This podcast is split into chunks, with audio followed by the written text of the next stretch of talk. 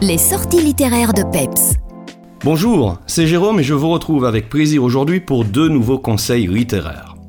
L'hiver approche doucement et c'est évidemment l'occasion parfaite pour s'installer au coin du feu accompagné d'un bon bouquin. Commençons par un roman belge écrit à quatre mains.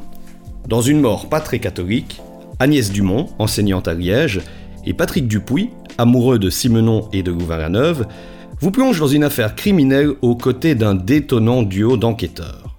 Roger Staquet, d'une part, flic à la retraite qui se retrouve avec un cadavre sur les bras en rendant visite au locataire d'un ami qu'il n'arrive pas à joindre, et Paul Ben Mimoun, d'autre part, une jeune recrue qui manque un peu de bouteille.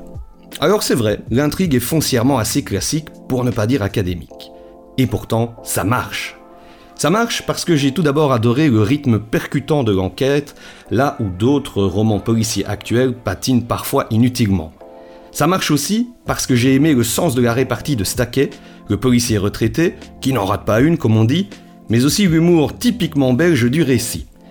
Et à cela s'ajoute un cadre plutôt familier pour les Belges que nous sommes, et qui rappellera sans doute d'ailleurs au lecteur l'une ou l'autre escapade à Louvain-la-Neuve. Simple mais efficace, tel est le credo d'une mort pas très catholique, première aventure d'un duo plutôt prolifique puisqu'il propose déjà trois enquêtes dans notre plat pays. Bon, restons dans le milieu policier pour le second conseil littéraire et plus précisément dans le milieu carcéral. 17 piges est un roman graphique qui met en scène Ben Nkante qui se voit embarqué par deux policiers alors qu'il est en classe. Il est incarcéré à Fleury-Mérogis, dans le quartier pour mineurs. C'est le début d'une incarcération à l'issue incertaine. 17 piges, c'est donc la chronique d'une année en prison. Les auteurs y illustrent les effets pervers de l'emprisonnement sur des jeunes dont l'avenir est brisé par cette vie derrière les barreaux. C'est un récit très documenté qui permet de mieux comprendre la réalité carcérale au-delà de ces clichés.